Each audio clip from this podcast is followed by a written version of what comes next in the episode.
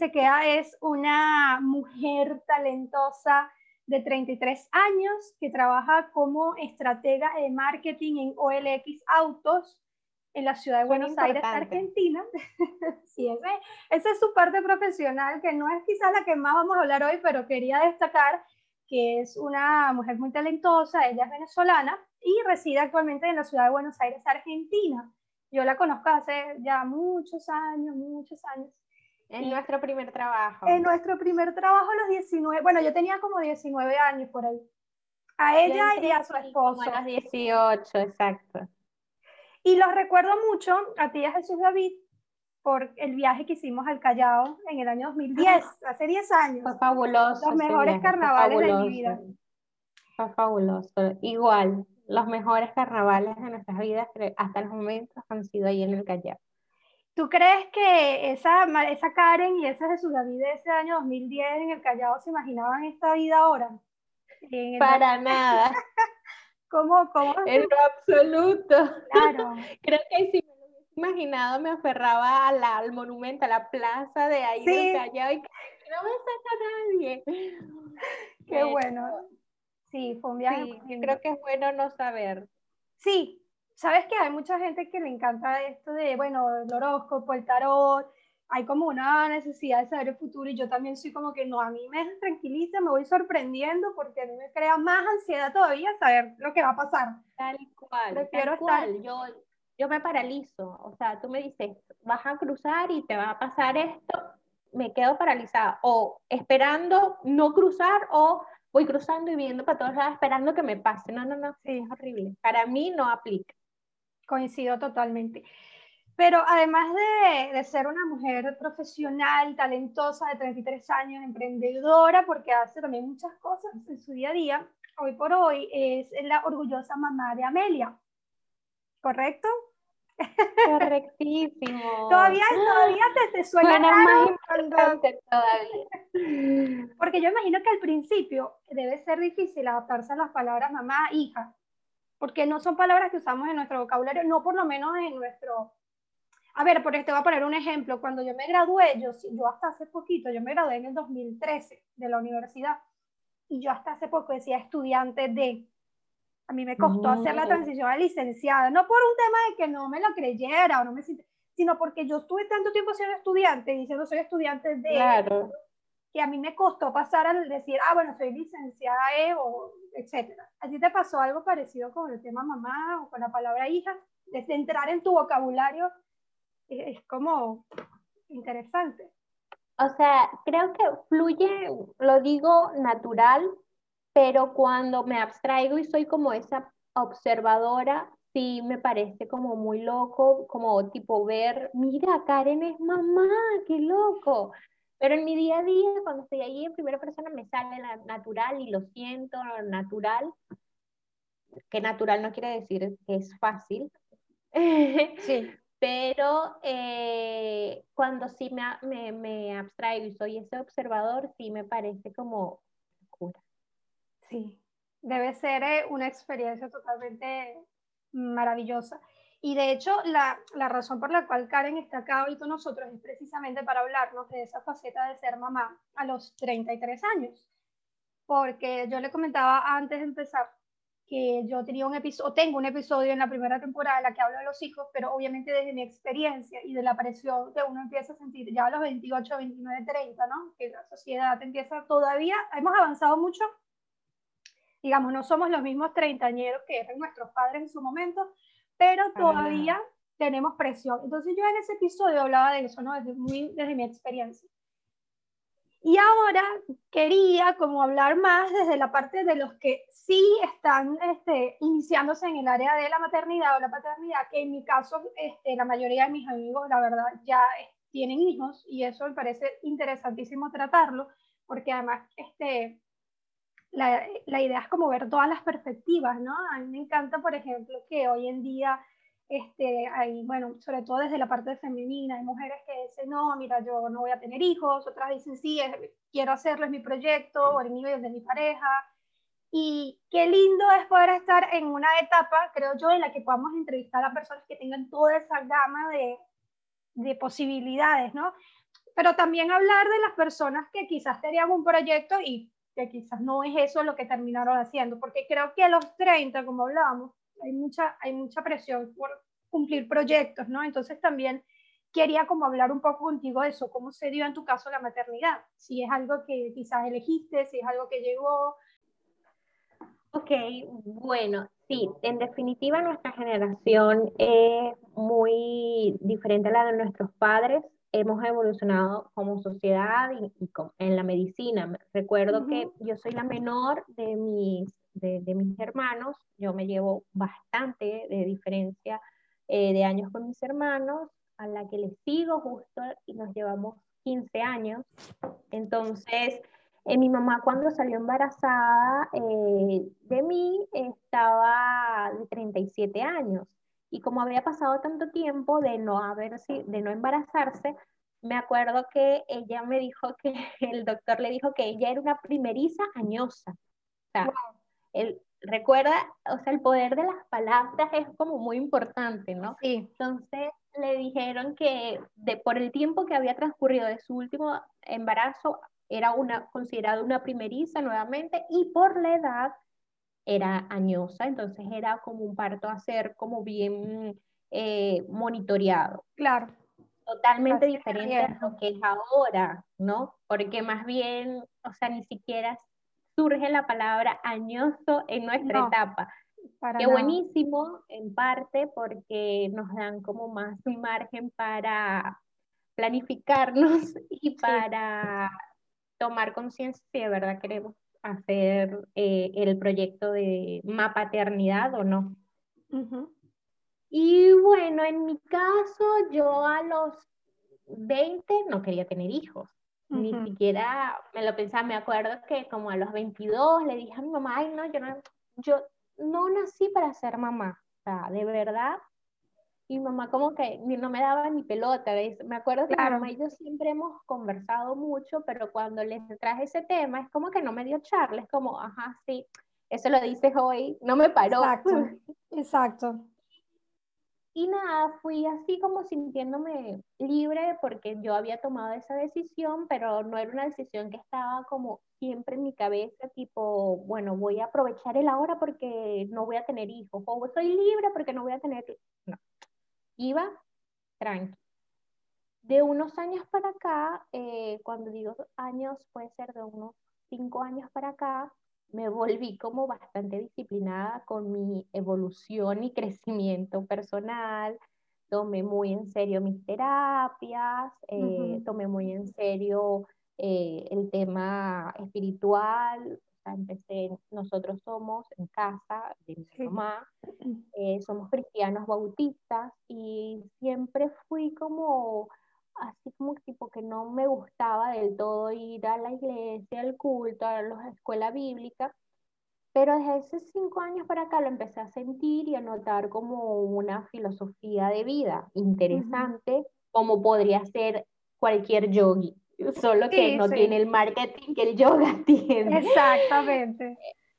Entonces, este, fui poco a poco como trabajando en mí cuando em, me surgió las ganas y locas de, me gustaría servir, ser útil. O sea, ya sea organizarme y meterme en una ONG, organizarme por lo menos con alguna colectividad que esté cerca de, de, casa o del barrio en donde estuviese en ese momento y poder sentirme útil para, para la sociedad. Si bien nunca lo hice de manera formal, las veces que me surgía eh, o en la vida cotidiana la oportunidad de ser útil a un tercero, pues lo aprovechaba y sentía esa satisfacción. Me acuerdo que el año pasado, cuando hice mi lista de deseos y de resoluciones para el eh, el año dije que definitivamente quería sí o sí servir, que me ayudara, porque no estaba como pudiendo canalizar bien esa energía. y, y ya habíamos hablado, Jesús y yo, Jesús es, mi esposo, es mi pareja, ya habíamos hablado del hecho de tener bebés y me dijo, sí, o sea, fue como una conversación bastante natural porque los dos los veníamos sintiendo, como esa, esa, esas ganas. Y cuando lo charlamos fue algo que lo resolvimos en una conversación de cinco minutos. Ay, sí, me parece que ella, a mí también, ay, qué linda, ay, sí, qué lindo. Bueno, listo. Y empezamos como a, a, a buscarlo, por así llamarlo. Y coincidió con esta necesidad de servicio y mira que sí es poner el cuerpo y poner el alma para, para servir. Claro. Para traer a una vida al mundo donde uno no tiene todo aprendido, ni de librito, ni de nada, sino que hay que estar ahí como muy atento y consciente para brindarle las herramientas a esta, a esa nueva vida que, que vino a, a, a, vivirla como e, esa persona, esa vida quiere. Y uno está ahí para acompañar y ya. Wow. Me gustó tu respuesta porque no creo que fuese una respuesta fácil de conseguir en las mamás. O sea, eso de, de que realmente parte más de un, de una necesidad de dar más que de recibir, porque también siento que a veces es mucho para tapar la soledad, o sea, hay personas que se sienten muy solos y muy solas y como que tienen esa ilusión de que el hijo viene a cubrir eso, cuando realmente nosotras que somos emigrantes sabemos que los hijos se van, que los hijos se desarrollan, que crecen, que se mudan a otros países y no es que vas a estar toda la vida con el bebé. Fíjate que tú lo ves diferente, tú lo ves como que yo voy a acompañar esa vida y que esa vida viva como, como decidió venir al mundo a vivirla, pero no como ese deseo de muchos padres de que el niño tiene que estar conmigo porque es mi hijo y me va a acompañar toda la vida cuando yo sea viejito.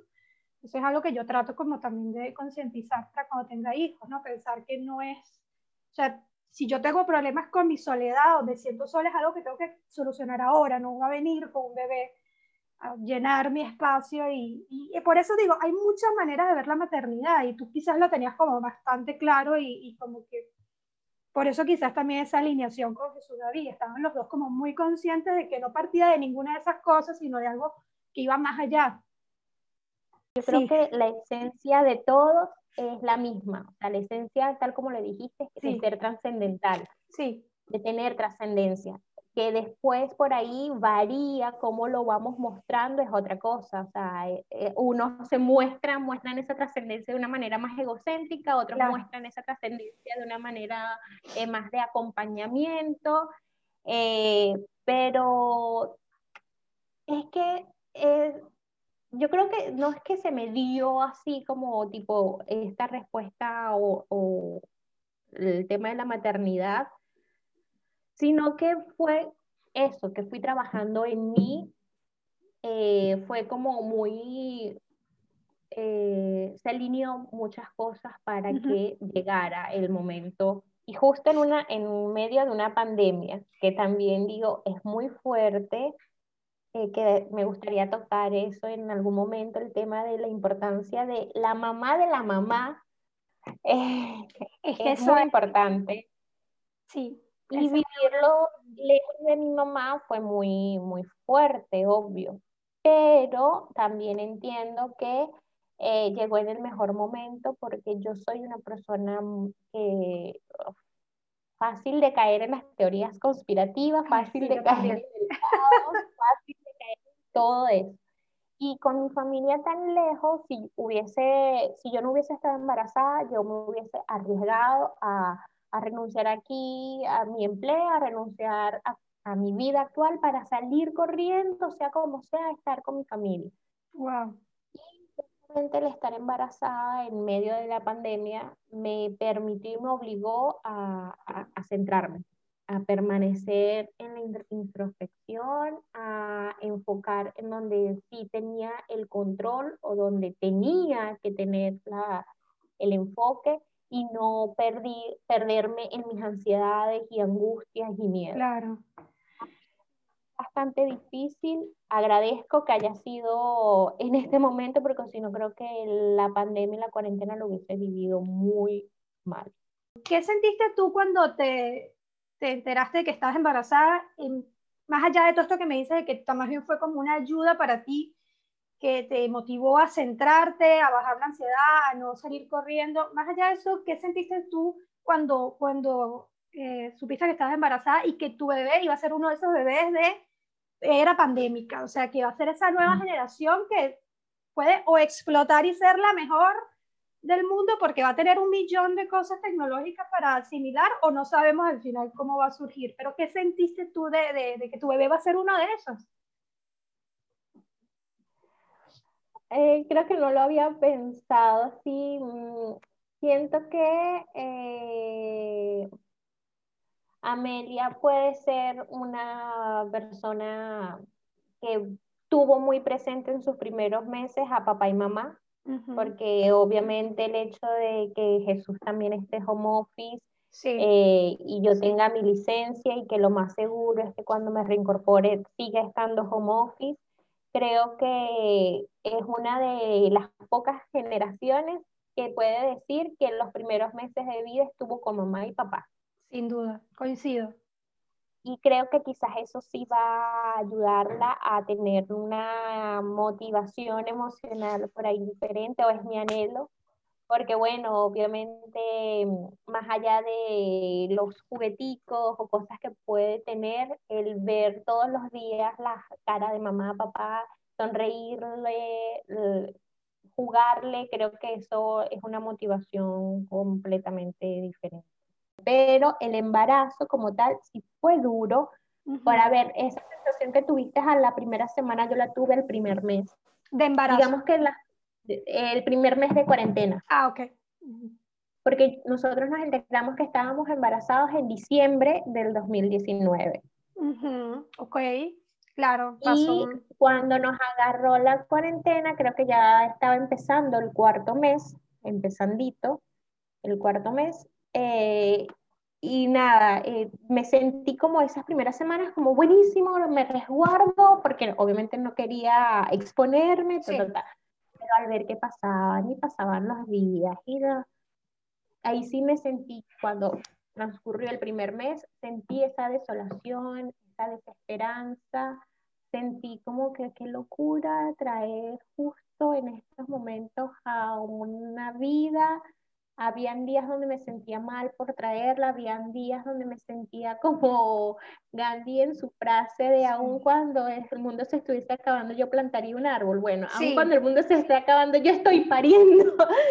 Eh, y otras veces me sentía como tipo, bueno, nada, es lo que te tocó y fue duro. El embarazo sí fue duro en pandemia además de que no podía moverme mucho, o sea, salir, caminar, respirar, todo lo tenía que hacer obviamente en casa.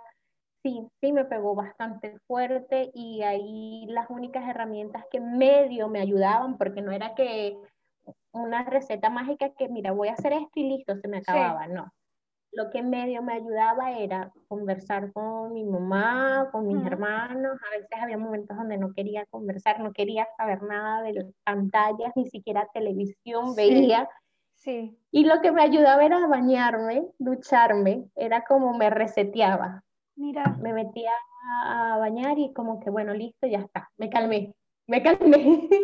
Sabes que una amiga me, me decía, no, disculpa que te interrumpa, que el baño, o sea, que su momento favorito del día era eh, cuando ella llegaba a su casa y se bañaba. O sea, la ducha era para ella eso, o sea, como que era su manera de re, eh, restituirse después del día, de la calle, de... y me parece muy interesante que justo es la segunda persona que, que me habla de eso, de la importancia del ritual de la ducha, ¿no? Que es como, es volver otra vez a ti, es como eso, salir y volver.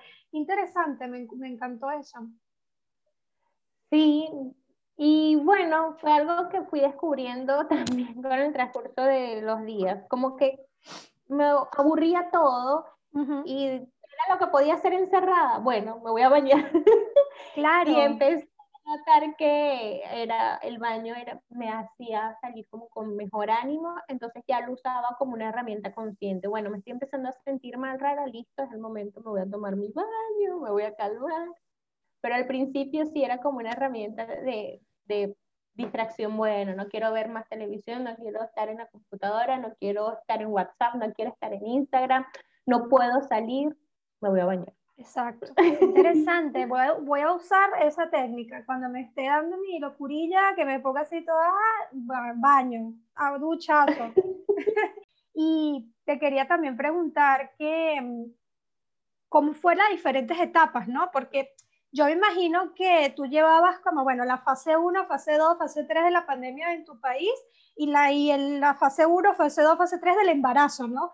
¿Cómo, cómo lo coordinabas para que no, o sea, cómo coordinabas para seguir manteniendo todo lo que tenías que hacer, que me imagino te decía el ginecólogo o la ginecóloga, o, o este, digamos, cómo te preparabas mes tras mes junto con todo también lo que tenías que tener presente como el resto de nosotros de, de higienización, de mm, cuidados, ¿cómo llevabas eso? Los cuidados del embarazo y los cuidados de la pandemia. Eh, la verdad es que creo que son iguales en cuanto a higiene, el tema de los cuidados de embarazo y pandemia. Lo que sí me ayudó a llevar cada etapa fue obviamente tener herramientas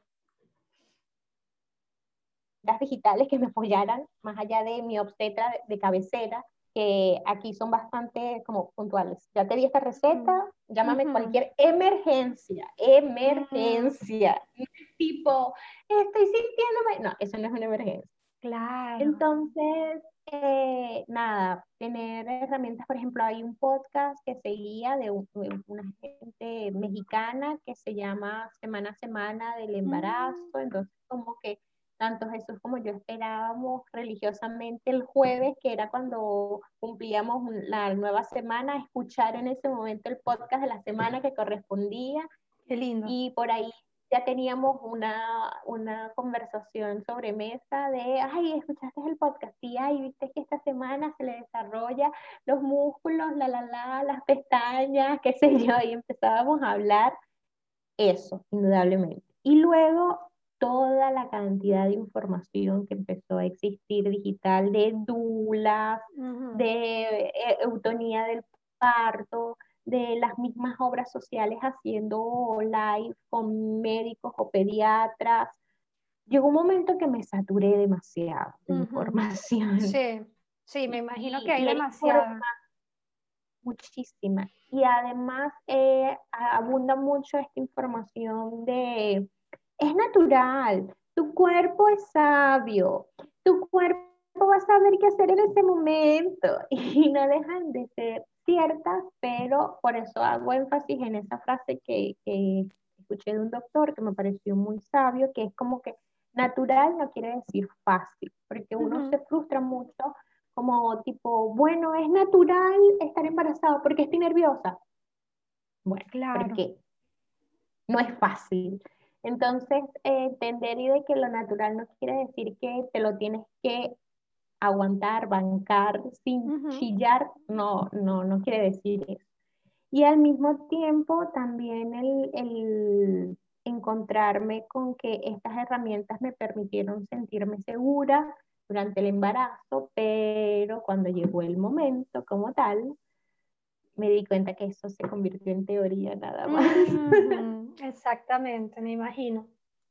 Me imagino que uno está como, bueno, eh, repasando toda la teoría, pero en la, en la realidad es como, vuelves otra vez a estar como en cero, ¿qué es lo que tengo que hacer? ¿No? ¿Cómo, es esto?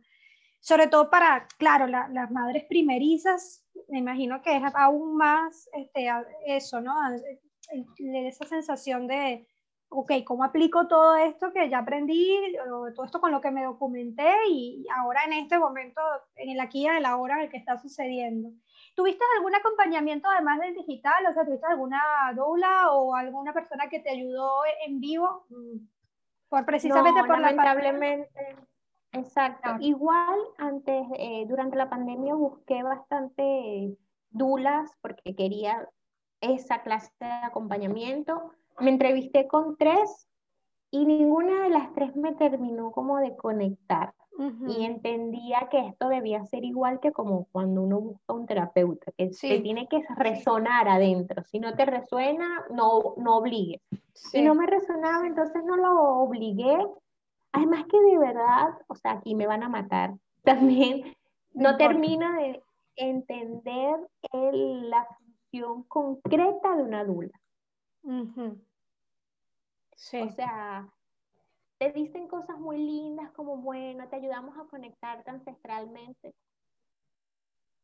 Claro. ¿Cómo? O sea, no, no sé si es porque soy muy virgo, muy metodológica, muy ingeniera, claro, pero exacto. Me, cuesta un montón este, entender como que tipo, no, no sé, ¿qué, ¿qué, me va a hacer la dula? ¿La puedo llamar ahorita y qué me va a respetar? Claro, claro, eh, necesitabas como algo un poco más tangible quizás, porque también yo me imagino que estabas en la búsqueda de las herramientas, ¿no? Tal cual. Y justamente llegó el parto y llegó Amelie y llegó la maternidad para enseñarme que no puedo ser metódica y no, claro. y no puedo ser lo que venía, sí, me, me descoloca eso por momentos, porque todo es muy del instinto. Y me di cuenta que obviamente al, al, llevar toda esta vida, 33 años desarrollando solo o, eh, como la mente, el cerebro y como viviendo con, con ese, usando ese músculo, mi instinto estaba por ahí un poco apagado, dormido y en cuarentena con tanta información, estaba saturado, no me di quizás el espacio o me lo daba y no era eh, el, espacio adecuado, el, tiempo adecuado para sí o sí despertar mi instinto. Y llega el parto, que es puro instinto, llega la lactancia, que es puro instinto. Sí, sobre todo la lactancia materna es una cosa súper fascinante. Yo compré eh, todo el marketing de eh, la parte hippie, holística, de todo cuerpo puede parir, todo cuerpo puede gestar. Que no. Lo compré y me ayudó a estar empoderada durante mi embarazo. No voy a decir que no me sirvió, me ayudó a estar empoderada, a estar más tranquila. Hice una lista de condiciones de cómo quería que fuese el parto y se lo entregué a mi obstetra, me la respetó toda, me mm. dijo, el único pero que me dijo fue porque incluso, mira qué ilusa era yo, dije que en, en las condiciones dije que no quería anestesia, porque quería un parto lo más consciente, natural y menos intervenido posible. Entonces ella me dijo, tipo, Karen, a ver, eh, es un dolor que no tienes registrado, que no has presentado nunca, y por lo general, eh, si no se pide con tiempo en el momento que esté el anestesiólogo, cuando, si lo llegaste a necesitar, va a tardar. Mm. Entonces, yo te recomiendo que sí pidas, o sea, que sí estés dispuesta a la anestesia y en dado caso, en el momento, vemos si la necesitas o no. Claro. O sea, tú vas a ver en el momento, sí, póngamelo, no, no, está bien. Y bueno, si es no, buenísimo, no lo usamos. Tal cual como la frase del seguro este venezolano. es mejor tenerlo y no necesitarlo. que necesitarlo. Yo le dije, bueno, está bien. Eh, me acuerdo, hice clases de pujo, de eutonía del parto, que es una doctora argentina que se llama Frida, la metodología Frida, que justamente es como trabajar los dolores del cuerpo en pro de el proceso que necesites transitar, en este caso el parto. Tenía toda la teoría, tenía todo, todo, todo planificado. Tenía hasta una playlist porque me dejaban poner eh, música. Mm, entonces tenía una playlist donde le dije a, mi, a mis hermanos, a mi mamá, a mi papá que me recomendaban, o sea, que qué música querían ellos colocar en el momento que naciera Amelia, una manera de tenerlos presentes. Que lo pedí a mis amigas también. Bueno, llegó el ¿Qué pasó? el playlist. Se te olvidó el playlist. Y te música, pero escuchate la música, no, no. fue, fue así, fue lindo porque ella tenía programado llegar el 27 de agosto. Llega el 27 y primero que cumplí las 40 semanas. Eso es eh, un montón. ¿Cuál sería lo ideal? Las 37. No, o sea, lo ideal es 40, pero ah, pocas mujeres llegan a las 40, sino que es adelanto un poco, de 37, 38. Pero este, ya cuando te dicen a partir de ahora, puede presentarse cuando sea, que eso te lo dicen a partir de la 37, es como, sea, eterno, eterno. O sea, el embarazo son ocho meses y un mes de eternidad pura. Claro, de espera, ¿no? De espera constante de que el cuerpo te avise además. Además que yo estaba súper ansiosa porque yo decía, ¿y si yo no y si mi cuerpo no registra el dolor? Y si mi umbral del dolor es muy grande, entonces yo no estar en trabajo de parto y no me va a doler y es como Karen, activa. Claro, claro. Igual me acuerdo también que tipo amanecía y yo, ay, ¿será que como bien? ¿Como completo? ¿Como pesado? Porque, y si yo terminando de comer me dan los dolores, yo no voy a llegar pujando con toda la comida en, la garganta. No, no, no, mil cosas en la cabeza y ese día que fue, que tenía que llegar ella, que era el 27 de agosto, hicimos Jesús y yo una clase de eutonía del parto, obviamente online, eh, y al final la, la, profesora nos dice, bueno, pa, padres, mamá, pareja, toquen la panza, avisen, o sea, empiecen a tener como una conversación interna con el bebé, díganle que ya están preparados, que la están esperando. Y tuvimos esa conversación y fue muy, muy lindo, de verdad, porque fue así tipo, ya puedes llegar cuando quieras. Y en la madrugada de esa noche empezó el dolor. Ay, se me paran los pelos. Lo empecé a sentir. Sí, lo sentí, no fue como de creía que, ay, no lo voy a registrar. Claro. empieza como un dolor menstrual, tal cual, como un dolor menstrual. Son muy repetitivos y después ese dolor menstrual se pone como más intenso porque deja de ser solo en una zona como para hacer todo como un cinturón de dolor que te cubre desde la parte de atrás de la lumbar, adelante, el viento, o sea, todo vamos a, eh, eso empiezo con los dolores a la una de la madrugada, a las cinco, llamo, eh, le escribo a la partera todo este tiempo, yo también como, ay, me da pena escribirle antes, no vaya a ser que no sea nada y la, la, despierte. Le escribo, ah, porque eso es importante, está la obstetra y la partera. Ok, son la figuras que accionan. Esa, Correcto, es esa licenciada en enfermería, especializada en, parto y que trabaja con la obstetra. Tú primero le escribes a ella y dependiendo de cómo esté tu cuadro, si de verdad ya estás para parir, bueno, ella es la que se encarga de hablar con la obstetra.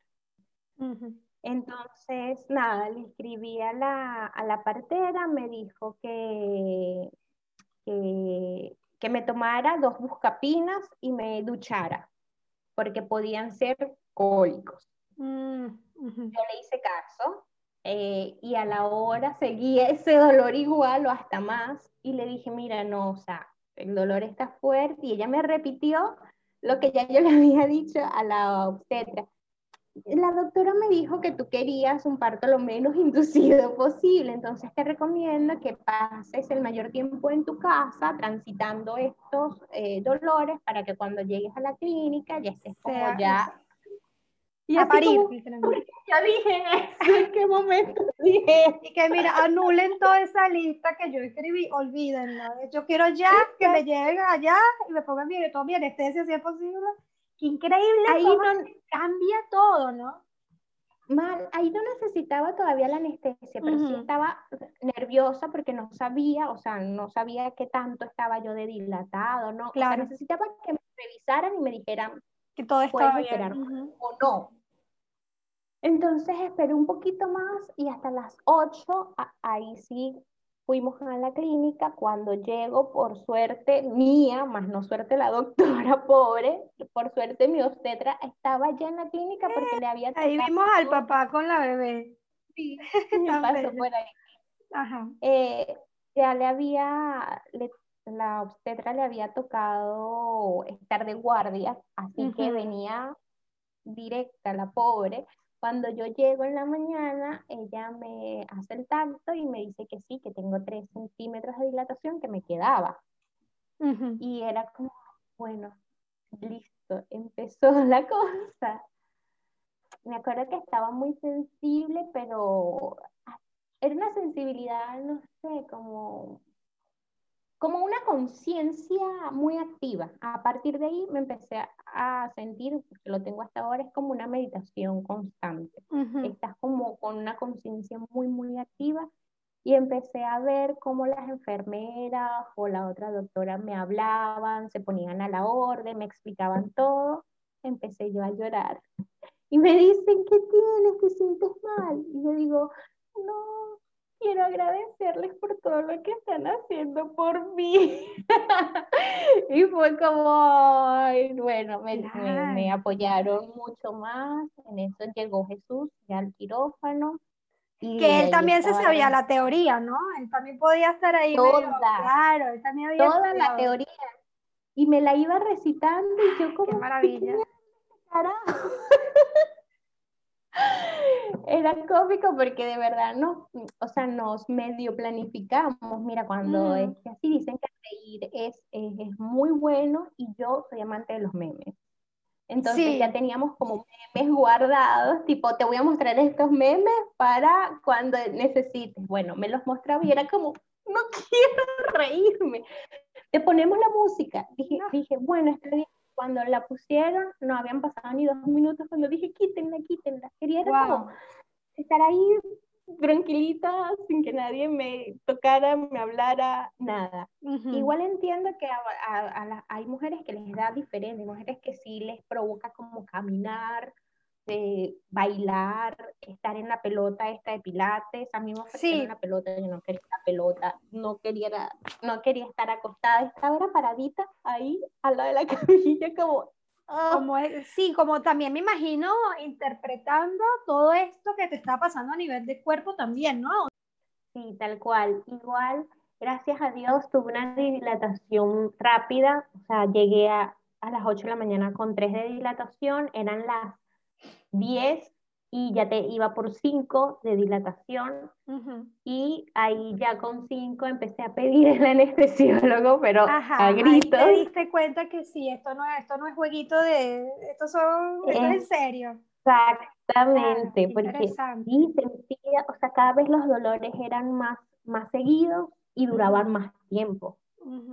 Entonces yo decía, no me voy a quedar sin cadera, porque sentía literal como martillazos en las caderas. Yo decía, Dios no me estoy quedando sin cadera, ya está, no, no tengo, no tengo, directamente no tengo. Entonces eh, llamaron al anestesiólogo y cuando me lo colocó fue como...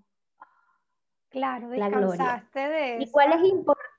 De decir que con la anestesia no pierdes la, la, capacidad o el registro o la necesidad de pujar. Lo único que se mm. detiene es el dolor, pero esas ganas de cuando te viene la contracción y pujar las sigues teniendo aún con la anestesia. Lo digo porque muchas veces a muchas mujeres nos venden el hecho de que la anestesia no te va a permitir saber cuándo pujar y mentira, se mm. sabe, claro, igual. Claro, es una anestesia específica para un parto natural, o sea, una anestesia necesaria ya es dormirte la mitad del cuerpo completo, pero esto es una anestesia puntual, específica, estudiada y calculada para un parto donde la mujer tiene que, eso, ejecutar una, por decir, una maniobra, ¿no? O sea, tiene que pujar y tiene que hacer, y que seguir instrucciones también, ¿no? Me imagino. Sí, ah, dijiste algo buenísimo, lo de las instrucciones. Dentro de las condiciones que yo le dije a mi obstetra, yo le dije que yo no quería que me dirigieran el pujo, ah. porque yo quería saber, sentir cuándo pujar. Pero tú fuiste súper estricta con esa, con esa, o sea, muy estricta. Claro, me encanta saber eso, me encanta, me encanta porque yo veo la cantidad de, ya de amigas que van a disfrutar toda esta parte del programa, porque es tan real. Llega el mismo, estoy ahí y me dice ya, me hace el tacto, teniendo ya la, la, la anestesia y me dice, bueno, Karen, ya estamos listas, vamos a intentar el primer pujo. Y yo, bueno, ok, hago el primer pujo y es como, o sea, vale destacar paréntesis que prácticamente yo era la mejor de mi clase de pujo. Literal, la profesora me decía, muy bien, Karen, eso es, excelente, muy bien como diriges el y muy bien la prolongación del sacro, bien ese pujo. Pujé con cualquier cosa menos con lo que tenía que pujar. Fuerza en la cara y Jesús lo tenía aquí al oído diciéndome, prolonga el coxis, pega el coxis, mira la pubis y yo no entiendo lo que me dice. Y la doctora ahí obviamente me empezó a decir, ok, cuando yo te diga puja, y así fue como lo pude hacer. Sin embargo, empezó el dolor muy, muy fuerte y ahí ya, o sea, si ya se me venía cayendo la, la listita de, de, condiciones, con esta la terminé tumbada. Dije, grité dos veces, ¡hazme cesárea! ¡Quiero cesárea! ¡Wow! Por Igual aplaudo, los médicos estarán acostumbrados a esa situación y las parteras también, pero qué increíble que cambiaste, o sea, fue como tal cual escalonado hasta que dijiste, ¿sabes qué? Yo duérmame completa y sáqueme a este muchacho como sea, bueno, esta bebé. Qué loco, Karen, qué maravilla de, de, de, de anécdotas. No, no, yo estoy fascinada. Entonces, nada, la obstetra por suerte no me hizo caso, pero claro, lo que me habló, me dijo, Karen, respira, llegaste hasta acá, has, has hecho mucho, ella también necesita ayuda porque está desde la una también intentando salir. Eh, trata que dure más el pujo, no lo sueltes antes, porque si lo sueltas antes ella como que está saliendo y si suelto antes se, se regresa, como que se contrae otra vez el útero y la regresa, la chupa. Y, y ayúdala, que no sé qué. Además, ella eh, le iban monitoreando siempre su, su corazón, sus latidos, sus, eh, pulsaciones y ella estaba bien. Entonces eh, me decía, ella está bien, así que puja. Pero cuando tú le decías quiero cesárea, ¿era porque tú sentías que no llegabas con el puje o con el No llegaba. O sea, tú sentías que, no llegaba. pero no terminaba, claro. Entonces te desesperabas porque sentías que no iba a, a, salir, ¿no? Exacto, exacto. Y me daba nervio de que, oye, ella está ahí, intentando salir y yo no la estoy ayudando, ayuden ustedes claro. a salir. Claro. Entonces, nada, ella me habló, me respiré un montón y justo cuando hubo como un micro silencio, no registro de cuánto fue el, el silencio, ellos empezaron como a preparar ya todo, porque hasta ese momento éramos nada más en la sala la partera, la doctora Jesús y yo en ese momento ella como que empieza a preparar todo y es cuando entra la enfermera, el neonatólogo, el mm, anestesiólogo. Ya sabían que era el momento. Y en ese microsegundo o segundos, no sé cuánto, este, que hubo silencio, o sea, que no tenía nadie diciéndome puja, no sé qué. Mm.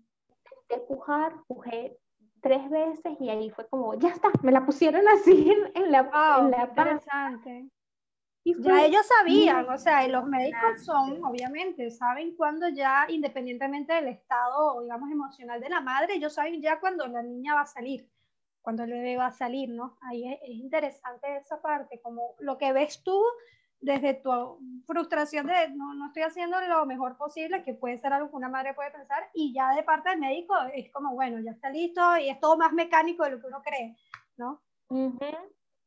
Sí, mecánico tampoco quiere decir que sea, que sea negativo. A ver, no, no, no. Exacto, lo digo, yo sé que tú lo entiendes, lo digas para sí, sí, porque sí, un, un, rechazo hacia eh, los médicos o lo que creo que hay que confiar. En esos momentos no te queda otra que confiar y dejarte llevar. Y nada, me pusieron a Amelia en la panza y no lo podía creer me acuerdo que lo único que repetía era que tiene su cabecita, claro, porque ellas nacen con la cabecita así puntiaguda para poder salir. y, y eso yo lo sabía, pero me impresionó cuando la vi. Entonces lo único que preguntaba era, ¿qué tiene su cabecita? ¿Qué tiene? Eso se le va a ir, es normal. Jesús estaba súper emocionado. Eh, nada, llantos me la colocan al, en el pecho como para que tengan el primer reflejo de succión. Eso también lo pedí, eso por lo menos lo cumplí, que era, le llaman la hora dorada, que es que te coloquen la, al bebé piel con piel y no se lo lleven a, bañarlo y no directamente. ¿Y es una hora exacta o es solo parte de frase? Hay lugares que les dejan una hora. En este caso, mm, me lo habrán dejado 10 minutos. Claro. No fue mucho tiempo porque, bueno, me tenían que seguir limpiando a mí y a ella se la llevó la neonatóloga con Jesús David. Aquí Jesús me va a, a, linchar, pero le pido permiso porque cuento su anécdota de que cuando él va a la, a la sala con la, la bebé, eh, un enfermero le dice, papá, ¿estás bien? Estás muy blanco. Estaba pálida, la tuvieron que sentar y darle un poquito de Coca-Cola para que le subiera el, el, el, azúcar y ahí activó. Total, es que es un shock muy fuerte. Desde el sentido, buen sentido de la palabra, de, de la frase, es un shock muy, muy potente, ¿no? Para los papás. Sí, y bueno, y ahí fue literal el comienzo, el comienzo de la paridera, porque no he dejado de parir. Exacto. Ahora era como que lo, desbloqueaste a un nuevo nivel de... ¿Y sigues aplicando toda esa teoría nueva o ya dijiste, bueno, ya tengo mi experiencia con la, con la teoría, voy a ir poco a poco? ¿O sigues documentándote tanto? ¿Cómo, ¿Cómo fue después ya de que nació, pasó toda la etapa de, bueno, no, no sé si quieres contar cómo fue el postparto, fue, fue tranquilo, después del parto natural supuestamente todo es bastante, mucho mejor que con una cesárea. Sí, sí, la verdad es que fue, fue tranquilo. Eh, lo único es que por los momentos, y eso, bueno, lo, también lo digo más adelante, me están doliendo un poco la asiática, pero creo que es más por la postura que estoy teniendo para amamantar. Eh, y que obviamente el cuerpo queda un poco sensible después del posparto, después del parto, perdón, y este, tengo como que eh, empezar a tener mejores hábitos de, de parado y, y, sentado para no sufrir de, de... Claro. Pero no sé, pregúntame, siento que estoy haciendo esto muy largo. No, no, esto no, yo estoy fascinada, yo la verdad es que estoy como así, bueno, también porque creo que pasa mucho que, que uno se ve como en ese reflejo y dice, ay Dios, cuando me toque, si me toca, es como que estoy, estoy como tú, estoy tratando de, anotar todo, ¿me entiendes? Pero mi pregunta, la siguiente era como que si después, ya con, cuando viene este segundo, lo que yo digo, este segundo nivel desbloqueado, que es ya la maternidad, el contacto con la bebé, ¿sientes que ha fluido más de manera genuina o sigues como trabajando con esa documentación? O sea, ¿se te sigues documentando? ¿Sigues eh, viendo podcast o escuchando podcast? ¿O ya sientes que empieza todo a ser más natural? O sea, ¿sientes que ahora todo te llega más instintivamente, cómo es ya el después del, del, parto, cuando viene esta, esta ya nueva etapa de tener al bebé, no adentro, sino contigo, que es una responsabilidad mayor, porque ahí está calentito, resguardado, bueno, no le pasa nada, pero ahora en el mundo real, ¿qué pasa? ¿Cómo viene ese proceso? Y este, estoy un poquito menos dependiente de la información teórica que consiga, un poquito menos, un poco más conectada con, con, la intuición y con la aceptación de que todos los días son diferentes y literales. Eh, ya de por sí una conocida, una amiga de, de los dos, que es, yo le digo, no sé qué, la madre tierra, porque tiene seis hijos. Así. Y los seis. O sea, se le da a ella una maternidad tan fluida que es como de honrar. Ella me dijo que el primer año es muy cambiante, que no me case con ninguna rutina o con ninguna sensación de, de, que, ay, no, ya, ya la conozco, o ya es así, ya es así, porque cambia. Y los cambios obviamente asustan porque es como, ay, ya venía algo tan simple como venía haciendo caca todos los días. Dejó de hacer dos días, es normal, ¿qué le pasa? No, claro. parte de todos esos cambios. Entonces estoy un poquito más conectada con la intuición y, y con el aprendizaje que esto, esto me trae, ¿no? Como te dije antes, es una meditación constante. Muchas veces me encuentro diciéndole a ella cosas que son de ayuda para mí. Eh, por ejemplo, yo odio los ruidos cuando ella está dormida, obvio, porque me la van a despertar. Entonces, si suena el ascensor, me, me irrito toda, si suena tal cosa, me, estoy como nerviosa con los ruidos. Un día pasó una caravana medio cerca con cornetas y ella estaba dormida y se despertó llorando. Me la acerco y le pongo la mano, o sea, todo esto fue como, me surgió natural. Me la acerco, le pongo la mano en, en, el pechito y le digo, ya, mi amor, tranquila, es, son los ruidos de la vida. La vida a veces es ruidosa también. Me quedé como, bueno, Karen, empieza tú por aceptar los ruidos de la vida. Claro, por eso te decía, es que es un cambio para ellos pasar de su rinconcito calentito a esta vida que dices tú que está llena de caravanas, de gente protestando, porque yo, yo viví donde tú viviste en Buenos Aires y sé que es un lugar muy ruidoso, eh, y de muchos otros ruidos que ella irá conociendo y que no lo puedes como, no le puedes poner otra vez esa, esa cuevita, ¿no? Eh, eso es muy interesante, eso me gustó. Pero me gusta sobre todo lo que dices de, de como verbalizar cosas para ella que también son para ti, ¿no? De algún modo. Y eso conecto con una frase que realmente esa frase es la que yo cuando la leí dije, no, yo tengo que llamar a Karen y, no sé si es un programa o no sé si simplemente hablar, pero es que esto es increíble, que es la frase que tú colocaste en tu Instagram que decía, estoy viviendo mi duelo por la Karen que ya no voy a ser que fui pero que ya no seré a partir de ahora. Y eso, por eso ahora quiero como que también hablar un poco de ti, ¿no? De, de, la, de tu transformación. Eh, Amelia está en su transformación, está en su crecimiento, está conociendo este mundo, está conociendo los sonidos, los ruidos, eh, pero ¿qué pasa contigo? Porque eso a mí, esa frase me descolocó y me desconstruyó, que ahora está muy de moda esa palabra de construirse, ¿no? Eh, y fíjate que yo no, no tengo hijos, pero esa frase me mató y me pareció hermoso, ¿no? Entonces quería que me hablaras un poco de eso, de, de ese duelo de también por ti, por la pérdida de, de esa Karen que, que, era la que, la, antes de la maternidad, ¿no? Sí, tal cual. O sea, mi identidad cambió por completo. Eh, y digamos que existe en algunos momentos esos destellos como de nostalgia por, ahí ya, ya, ya no soy así, o, o sea, voy a hablar algo capaz como muy, no sé si banal, pero es importante, que es el físico.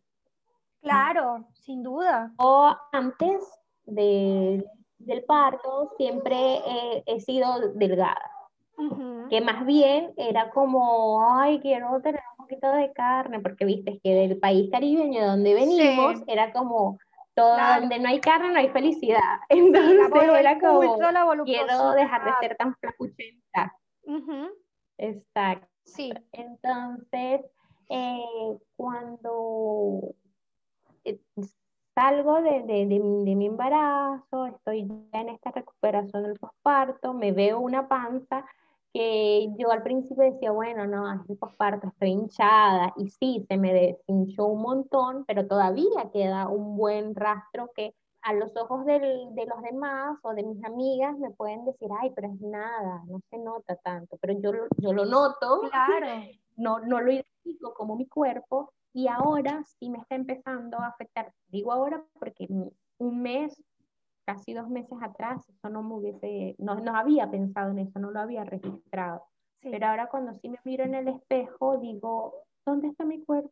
Ya, ya no puedo usar estos jeans, ya no puedo usar esta ropa que por ahí con el reflejo de lo físico es que empiezo a darme cuenta de este cambio, ¿no? Cuando veo un jean que, que, me amaba, mi jean favorito no entra en mi jean favorito. No me cierra mi guion favorito. La identidad sin duda parte de, la, de lo físico también, porque es la manera en que nos vemos. O sea, cuando tú te ves a ti mismo, lo primero es verte al espejo, así que totalmente de acuerdo, sí. La parte física debe influir un montón. Y luego lo otro como físico, o sea, físico no hablo del cuerpo, sino bueno, que es, es, es visual, es palpable, es, va a sonar súper loco, pero es la Lupita del Discovery de Instagram. O sea, antes mi Lupita de Instagram era blogger de moda, decoración, una que otra cosas de tendencias digitales. Ahora cuando entro a mi Lupita de Instagram, todo es bebé.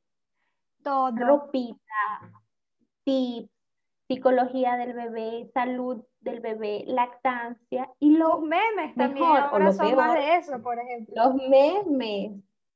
Ah, y lo mejor o lo peor, no sé cómo etiquetarlo, capaz no tengo que etiquetarlo, es que es algo que disfruto. O sea, ahora mi distracción es otra. Y darme cuenta de que mi distracción es otra fue como un shock también para mí. Así como me di cuenta, no entro en, en mi gym favorito, darme cuenta de ya no me divierte tanto ver bloggers de moda. Me divierte ver ropa de bebés. Claro. Me divierte ver cosas de tips de, de maternidad. Claro. Y es como... Y sientes que a tu esposo Claro, ¿y sientes que a tu esposo también le pasó eso o crees que es algo más femenino de la madre? Es más de nosotras, mm. es la psique femenina. Mira, Jesús David me acompaña en absolutamente todo. Yo digo que a él lo único que le falta y que tengo que en algún momento lograrlo es que el de la teta. Sería buenísimo. Sería una muy buena ayuda, pero bueno, le dejan los biberones, me imagino. Él, hace de todo, o todo lo hace, y me siento muy, muy acompañada, incluso en estos tips que, que, decimos, seguimos las mismas cuentas de, de mamás, pero, pero sus gustos permanecen igual, sus intereses permanecen igual. Y su cuerpo también.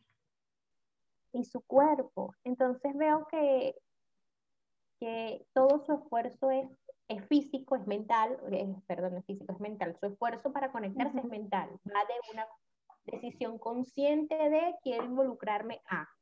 En cambio, en mi caso, en el caso de las mujeres, más allá de que sea voluntario, es como que te lleva, la hormona te arrasan, es como, me gusta, es tal cual una ola, cuando te vas arrasando, ya me gustaba eso, no, pum, usted va para allá igual. Entonces, veo eso, veo que para él o para los hombres es una decisión consciente de sí, yo quiero estar involucrado con esto y esto y esto, en cambio para nosotros es como te, te lleva, te arrastra. Por ahí capaz no es tan consciente, capaz si a mí me hubiesen preguntado, ¿quieres dejar de que te gusten las cosas de moda para que solo te empiece a gustar las cosas de bebé? ¿Quieres? Yo no hubiese dicho que sí. Claro. Me, pero ahora es eso. ¿Y cómo te despediste de esa Karen entonces? ¿Cuál fue tu ritual de despedida? Todos los días me estoy despidiendo de a poquito, todavía no lo suelto. Todavía está, ok, muy bien.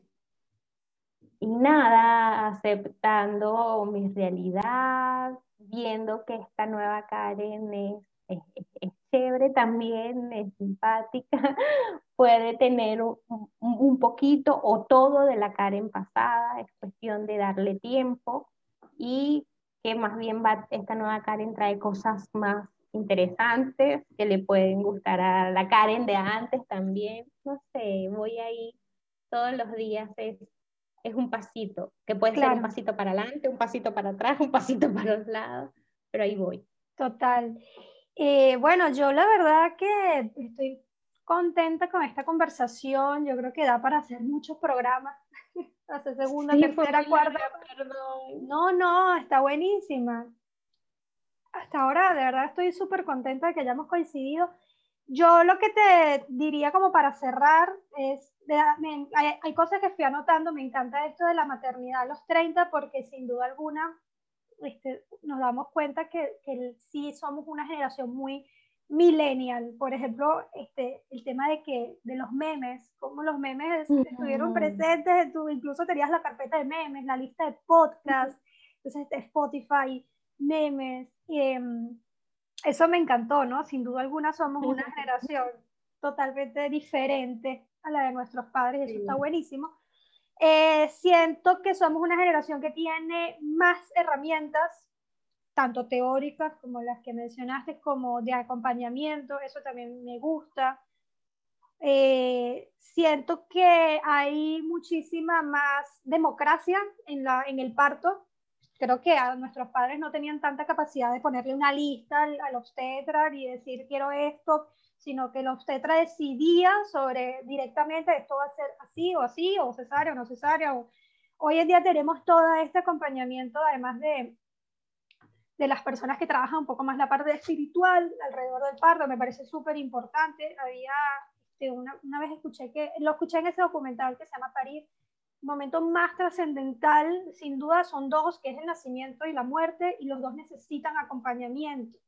Y eso a mí me, me, me encantó, porque creo que hay un tabú sobre los dos, claro, más sobre la muerte que sobre el nacimiento, pero también hay mucho tabú en el, en el nacimiento, porque es el, el tema de no ver a la mujer, de no verla expuesta, de no verla quizás desnuda, de que nada más entre el papá o que no entre ni siquiera el papá, porque qué horror, cómo el esposo va a ver a la mujer en ese momento, con ese, este, digamos, con esa situación. Y creo que también hay mucho tabú. Entonces, hoy en día tenemos más herramientas para, para trabajar en eso, naturalizarlo, eso lo, lo entiendo y lo veo en, tu, en la entrevista contigo, como ya es todo mucho más orgánico también, a pesar de que existen estas cuestiones médicas puntuales, o sea, se puede llegar a tener un parto natural, eh, conectado con tu pareja, conectada contigo, con estos profesionales que además tuviste mucha suerte también de conseguirlos, ¿no? Porque este fue un equipo bastante eh, humano.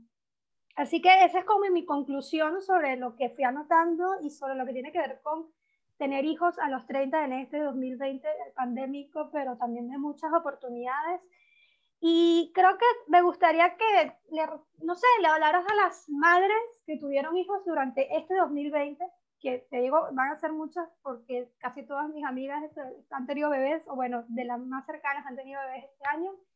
¿Y cuáles serían tus recomendaciones para aquellas que están ahora enterándose que están embarazadas y que les viene este 2021 también con mucho desafío sin duda alguna, como un poquito hablarle a las dos, ¿qué les recomendarías? ¿Qué les dirías a todas ellas? Wow.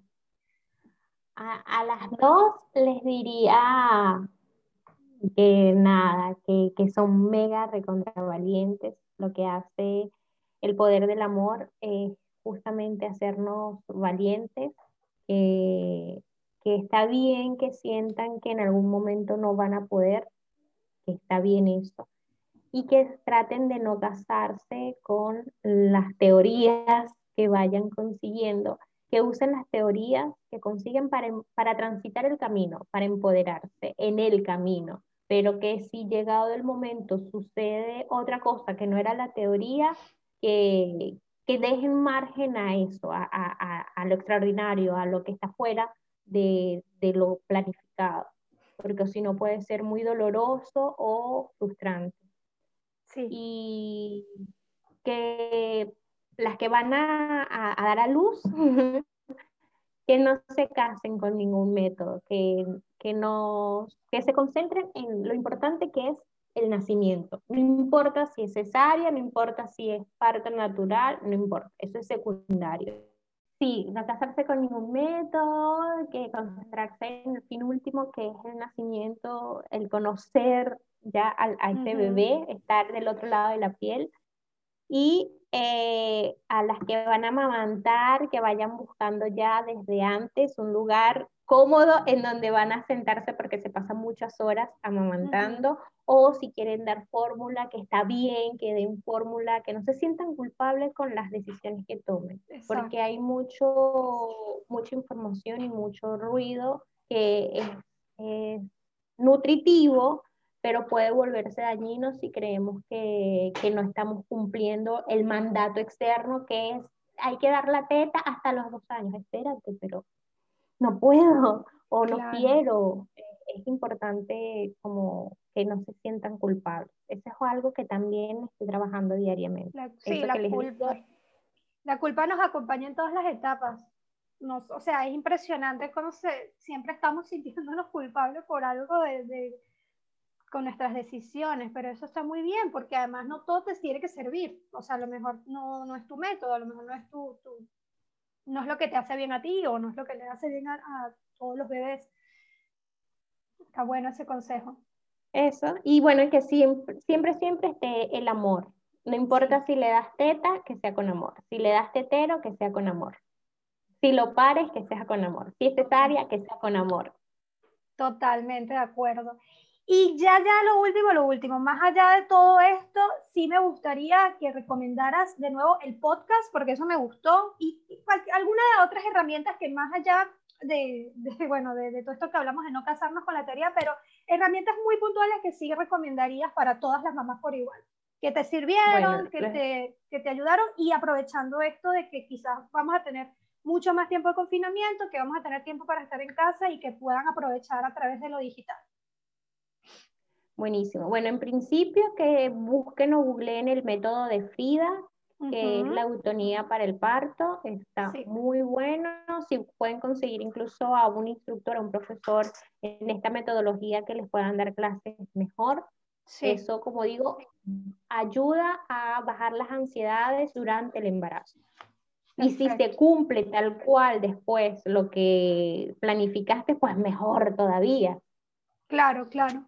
Perfecto. Luego estoy buscando aquí este, el podcast de, de, bebé, pero mientras lo busco les digo que también, ah, también para la para el momento de las contracciones me bajé una aplicación que te iba marcando en qué fase estabas según la repetición de las, de las contracciones. Entonces también está bueno bajarse una aplicación, hay muchísimas eh, está bueno bajarse una aplicación para las contracciones. Y el podcast este, de semana a semana de bebé, ¿cómo se llama? La bienvenida. Aquí. Ah, genial. Yo estoy anotando. Estoy anotando todo eso, luego yo lo pongo en el Instagram para que también la gente se lo, lo consiga más fácilmente. Pero ya no te todo, método de Frida y que vayan leyendo poco a poco lo que puedan de lactancia materna. Eh, hay muchas cuentas, está Prolactancia, está Leti Group, un montón. Perfecto. Y todo con amor. Que tengan una, y que tengan a una tribu de mujeres que las acompañen, que puede ser, pueden ser no mamás o mamás, pero esto es importante y quiero un espacio antes de que se vaya, nos vayamos para darle las gracias a, mis amigas, a lo que fue Mere, que bueno, que la conoces muy bien, lo que fue Mere, Rosmary y Claudia, de verdad, ellas actualmente todavía no son madres, pero fueron un canal donde yo me sentí muy apoyada y resguardada en cada etapa. Qué lindo. Cerraste con broche de oro, porque esto de la tribu es maravilloso, es un concepto lindo, es un concepto que está muy ligado al, feminismo, pero feminismo genuinamente hablando, sacándolo un poco de, todo este tema eh, ideológico, político que, también vive este movimiento. Una de las cosas que a mí más me gusta del feminismo como tal es el concepto de tribu, porque precisamente cuando trabajas en tribu, pues es como una organización, te puedes organizar mejor y puedes, o sea, caminar eh, al lado de alguien en tribu, como colectivo, es sin duda alguna siempre va a ser mejor que caminar solo. Y eso es algo que en lo que yo creo mucho y en lo que trato como también de trabajar con este tema del podcast y todo lo demás. Y me gusta mucho esto que dices de que cuando tú creas tu tribu de, de, mujeres con las que caminas juntos, no necesariamente tienen que ser madres. Eso me encantó. O sea, cualquier mujer, solo por el hecho de identificarse con muchos de estos aspectos femeninos, puede ser un acompañante a lo largo del embarazo. Eso me encanta. Así que todas aquellas mujeres que van a tener bebés o que ya están en la maternidad propiamente con sus bebés al lado, busquen esa tribu para este, crecer juntas, porque está genial. Esa, esa recomendación la adhiero totalmente. Buenísimo, gracias María Me gustó mucho hablar de esto, pero mucho. Es mi monotema ahora. Claro, ¿no? Y hay que seguirlo hablando. No, gracias, a ti, yo estoy fascinada. A mí me encanta, así que ya veremos el resultado final. Estoy aquí atenta, que todas las herramientas estén bien, que se esté grabando. Este, bueno, este programa saldrá ya en enero, que es cuando empieza la segunda temporada y vas a ser la primera invitada. Estoy muy feliz, estoy muy feliz. No, por favor, gracias de verdad. Además por compartir algo tan íntimo y tan personal como la maternidad y el proceso y todo. Así que es verdad muy, muy lindo haber conversado hoy y, y sobre todo creo que va a funcionar como una catarsis para muchas mamás que escuchen esto. De verdad, lo estoy eh, escuchando a medida que se va grabando y digo, claro, esto va a estar buenísimo. Qué bueno, Gracias. Muchísimas gracias. Bueno, esto llega hasta aquí. Nos vamos a ver en el próximo episodio y ojalá que Karen también repita con nosotros más adelante cuando ya tenga nuevas experiencias y nuevos cuentos para contar. Cuando diga que mira, borra Buenísimo. Sí. Una actualización, ya no es lo mismo que pensaba hace un año cuando grabamos el anterior. Viste, qué loco, muy bien. Bueno, muchas gracias, Karen. Chao, gracias María K. Besotes.